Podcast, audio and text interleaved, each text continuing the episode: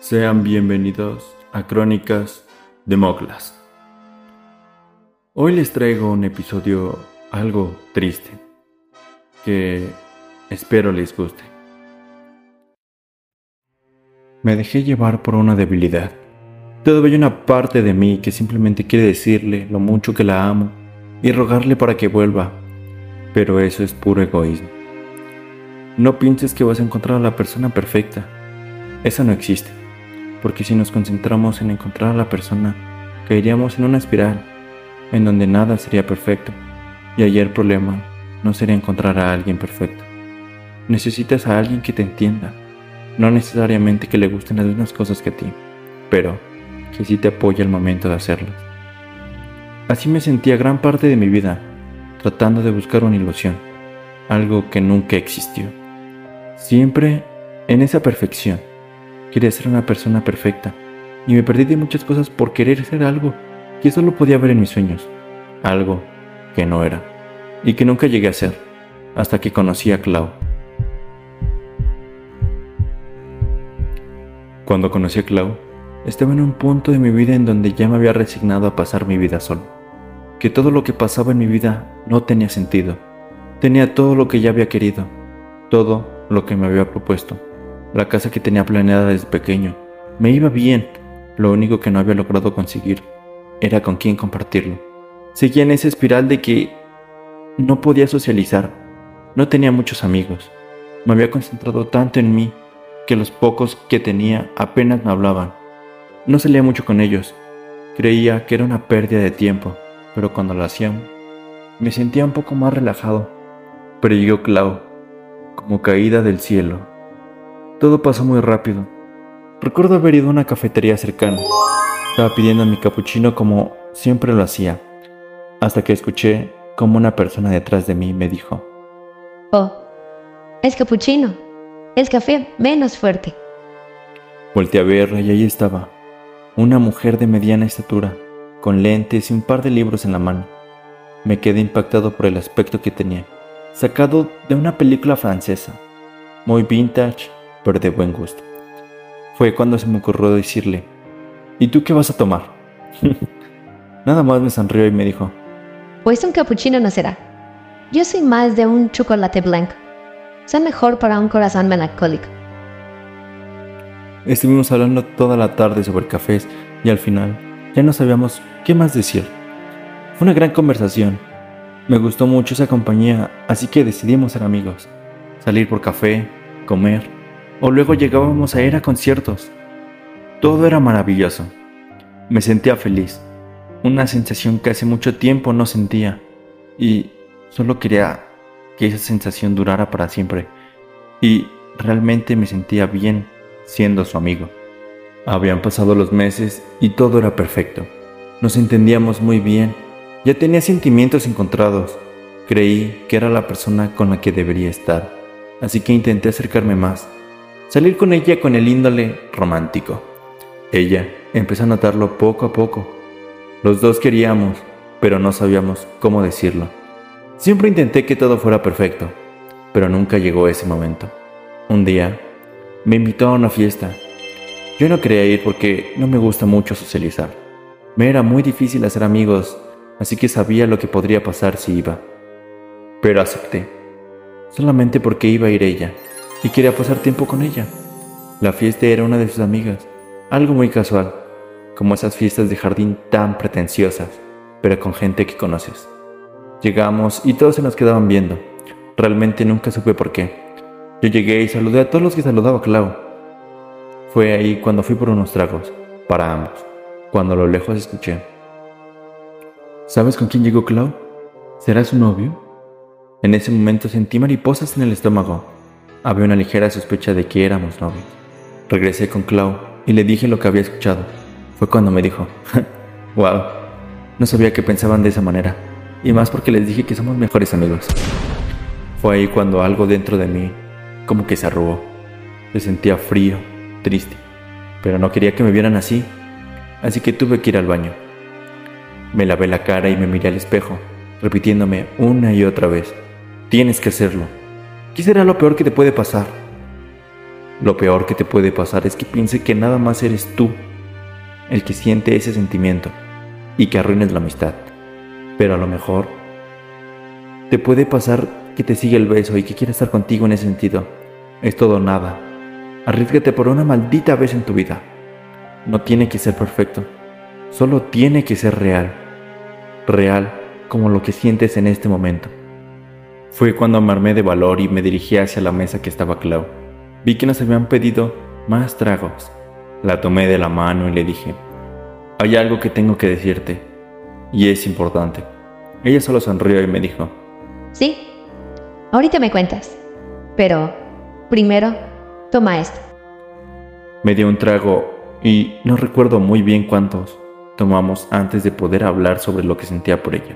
Estábamos muy borrachos en algún punto y no tengo memoria de lo que hicimos.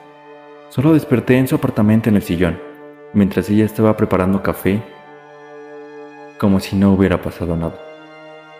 Me levanté del sillón y le pregunté, ¿qué pasó anoche? No recuerdo nada de lo que sucedió después de los tres tragos.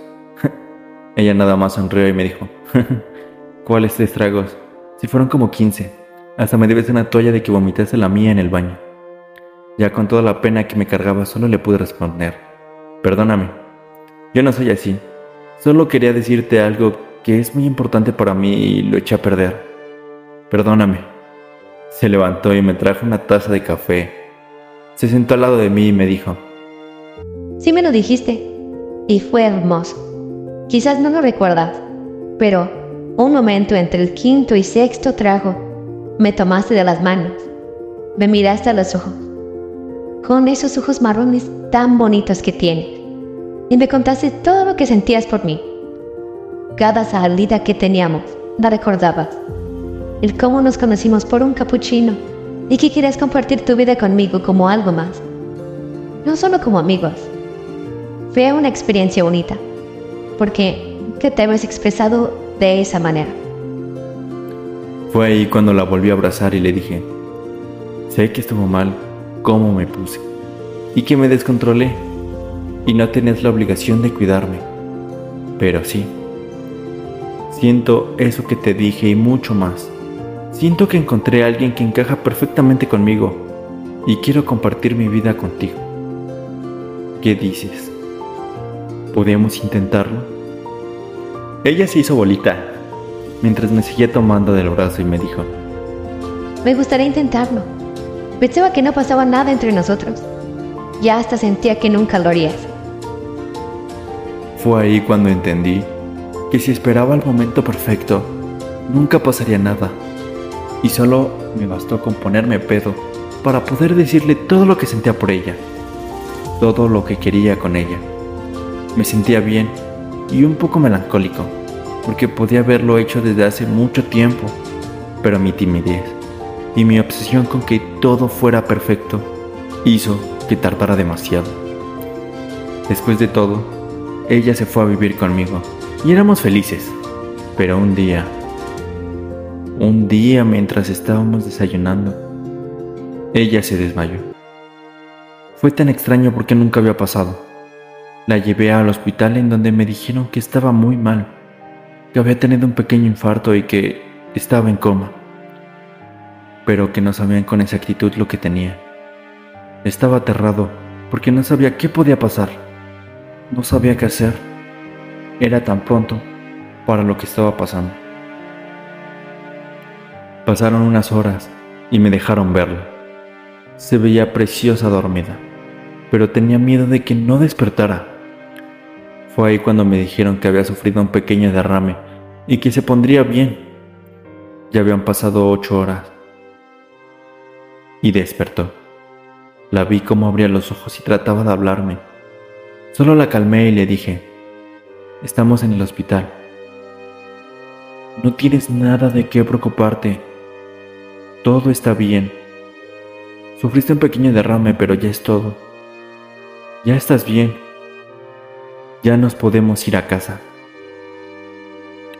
Me dijeron que podía ser muy recurrente que tuviera esos derrames en corto periodo que no la dejara hacer nada que involucrara mucha atención.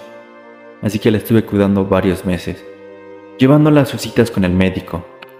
Todo parecía mejorar. Ya no sufría derrames y ya podía seguir con su vida normal. Hasta que llegó el día en que todo mi mundo se derrumbó. Yo tenía que ir a trabajar temprano ese día.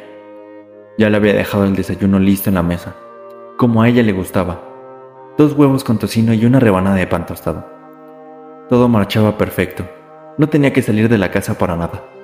Era su día de descanso. Yo estaba en la oficina cuando de repente me llega una llamada del hospital. Esa llamada cambió mi vida por completo. Me decían que mi esposa estaba muy grave de salud por un accidente automovilístico que tuvo, que necesitaban mi autorización para operarla. Salí de inmediato de mi oficina y me dirigí al hospital para ver qué había ocurrido con Clau. La vi en la camilla, siempre tan hermosa, debatiéndose entre la vida y la muerte. Tenía varios golpes visibles por el choque. Pasaban las horas tan lento que sentía que tenía una eternidad esperando los resultados. Pasaron seis horas hasta que me dijeron que ella estaba en coma y que difícilmente ella despertaría. Había sufrido otro derrame y que ahora era muy improbable que despertara por las lesiones en su cerebro y su cuerpo debido al choque. Pasó una semana y seguía sin despertar. Cuando llega una enfermera con una hoja en la que decía que tenían que desenchufar a Clau porque era muy difícil que ella siguiera viviendo por su propia cuenta, y que solo estaba sufriendo, que estaba alargando el sufrimiento de ella, pero ¿cómo pueden pedirle a una persona que desconecta a la mujer que ama?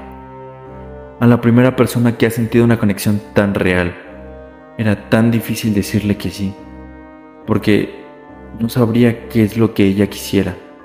Quería a toda costa que ella siguiera luchando, pero poco a poco pasaba el tiempo Solo quería que ella descansara. No verla en una cama durmiendo. Me quité. Me quitaba toda la felicidad. Aún recordaba las cosas que hacíamos y quería recordarla así. Así que opté por desconectar. Porque era lo más humano que podía hacer. Dejar que descansara. Me partió el alma dejar ahí a la persona que más amé la llevé a mi casa después de todo. Le di un entierro como se debía. Guardé todas sus cosas en un cofre y lo escondí en el fondo de un ropero, tratando de olvidar lo que acababa de hacer. Porque, ¿por qué me había pasado eso? ¿Y por qué me sentía así? Me perdí esa noche en la bebida. Estaba tan deprimido que no quería hacer nada de mi trabajo. Falté demasiado tiempo, pero poco a poco quería entender por qué lo había perdido todo. Después de encontrar lo que estaba buscando, volví a ver todas nuestras fotos juntos, a ver todo lo que había escrito en su diario desde que nos conocimos, a ver todos los regalos que tenía guardado, que alguna vez le hice, ese olor tan característico que tenía, guardando sus perfumes y todo lo que me recordara a él para poder dejarla descansar de una vez por todas. Espero les haya gustado el capítulo. Me ayudarían mucho compartiendo y dándole me gusta al capítulo. Nos vemos a la próxima.